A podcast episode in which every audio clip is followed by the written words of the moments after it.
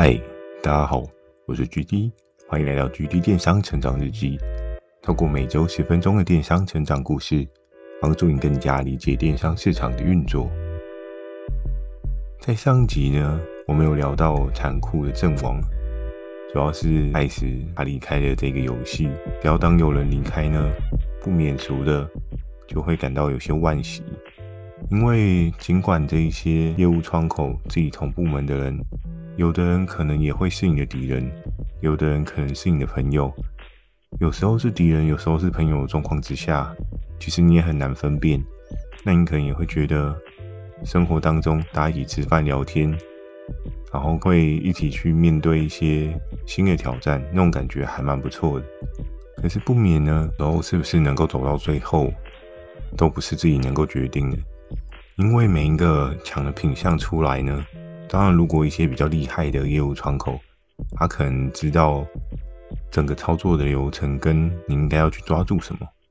比如说像是对面部门传说，又或者是在我们这边比较厉害的，像是 P 哥之类的，他们都可以很清楚的知道自己下一步路应该要怎么做。而我跟 Ice，我们这种刚进来的，知道的是没关系，我就是疯狂的做商品提案。我就是疯狂的开发新的合作伙伴，好去符合雷恩大帅想要的目标状况。我们也很积极的去做对应的事情。不过在当时候呢，艾斯他最后的离开，主要是在于他没有办法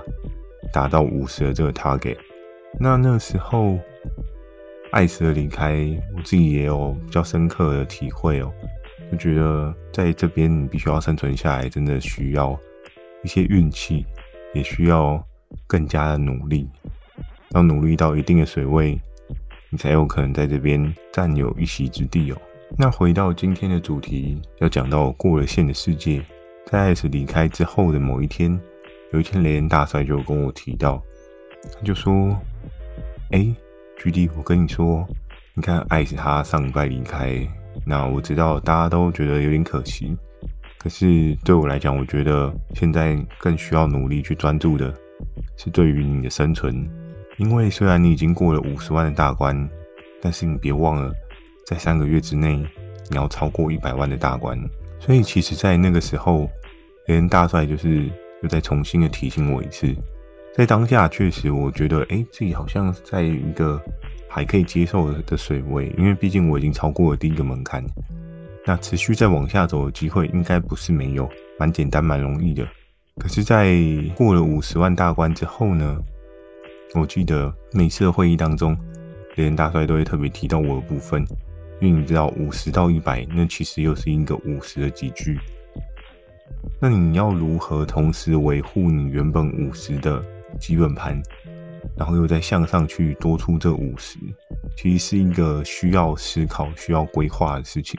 我记得在当时呢，我自己过了五十之后，确实是有稍稍的觉得放松了一些。我可能第一周、第二周觉得，嗯，没关系，我就保持我自己的一些模式去进行就好。可是到了第三、第四周的时候，连大帅那时候又再跟我聊了一下，他就说：“诶，那你最近有没有抓到什么特别的品相？你的下一支打算要做的是什么东西？”我记得在当时呢，我确实有成长。可是大家应该都知道，所谓成长会有一个成长的停滞期。你可能在初始的时候，因为你的基数是比如说零或一好了，那当你今天要从零或一成长到五十，那你就会觉得，哎、其实还蛮容易的，因为你的基底比较少，所以你做出了每件事情的效益都一定有一个很大的可能性。但相对你从五十要到一百的状况之后呢？其实你在做的每件事情，它可能就会有一个成长效益的递减，所以你就必须要做一些选择啊、调整，去思考一下，那你到底该怎么做？那其实之前也有跟大家提到说，对于爆品跟废品之间的选择，废品它只是一个基本的打底动作，但真正能够支撑你迈往下一个阶段的，可能都会必须靠一个爆品去走上去。可是爆品也会有一些相对应的隐性风险，像之前有跟大家讲到雨衣的这个品相，如果假设今天突然不下雨了，或突然长时间的都是好天气大太阳，雨衣这种东西的需求理论上在市场上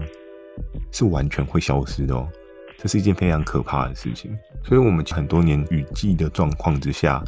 有的人会突然飞起来，然后他很开心的说：“哦，诶，我达标了，很 OK 哦，下个月妥当了这样。”可是，往往当雨季过去了之后，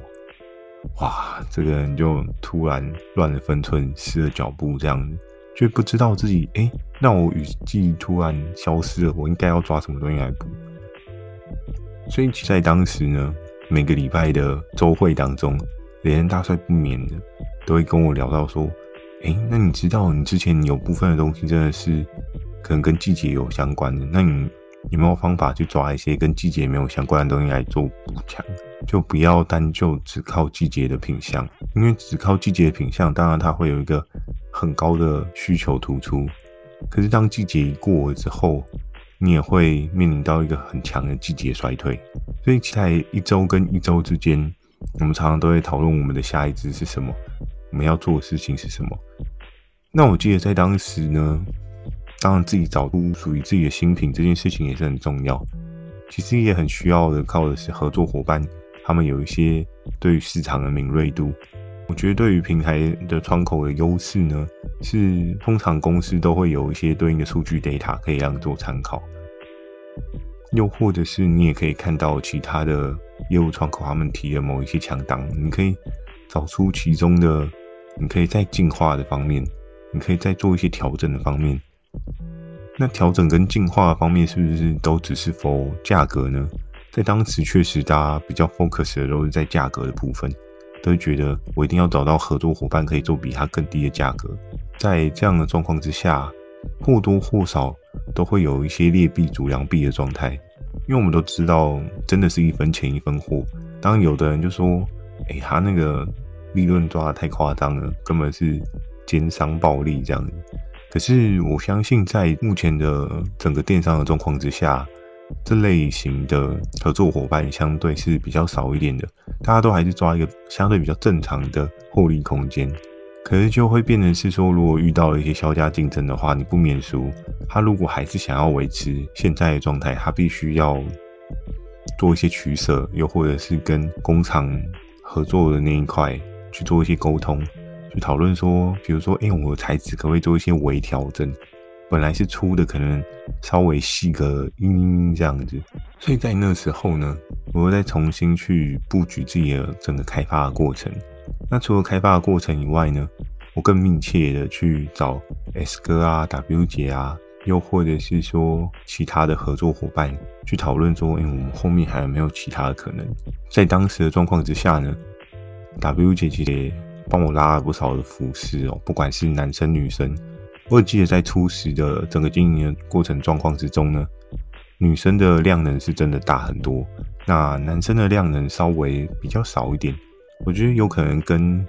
整个网站的 TA 族群稍稍有有些相关，这样子，就可能我们的男生还是偏少。我们可以观察一下，在电商整个刚起步的时候，我们可以发现会使用线上购物的比例。大概女性还是比较偏多，当然有的人会说，诶，PC Home 的男性客群也很也很深也很广啊。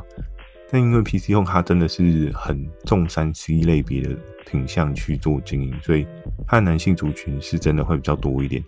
但是在我目前的领域当中，其实还是比较偏向是女性居多的领域哦。所以在一次一次的会议当中，连大帅都有跟我提到说，诶。那你打算要用什么样的方法去达到一百万？那你打算要用什么样的策略去突破这个框架？每次我早上起床醒来第一件事情就会想到，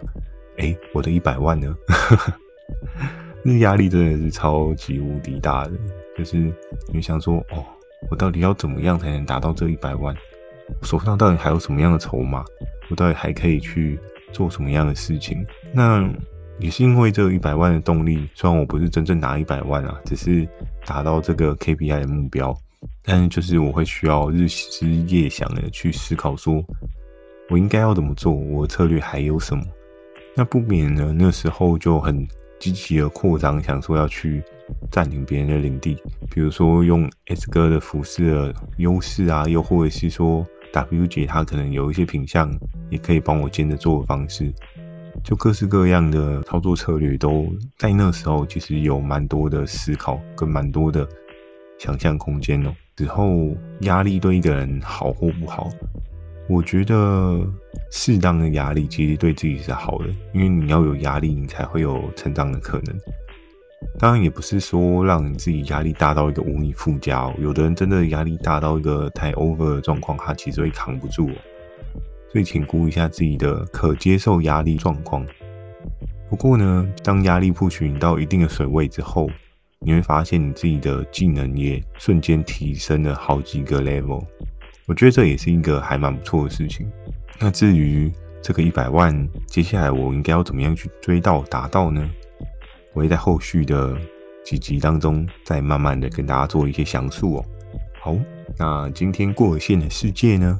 就跟大家分享到这边。喜欢今天内容也请帮我点个五颗星。如果有想要询问的电商相关问题呢，请大家不要害羞，也欢迎你寄信到描述栏的 mail，或是你可以在留言板留言给我。如果懒得打字呢，First Story 也很贴心的推出了语音留言功能哦，讲几句话给我也是一个很棒的鼓励。期待大家可以给我更多不同的建议，我会在 Facebook 跟 IG 不定期的分享一些电商小知识给大家。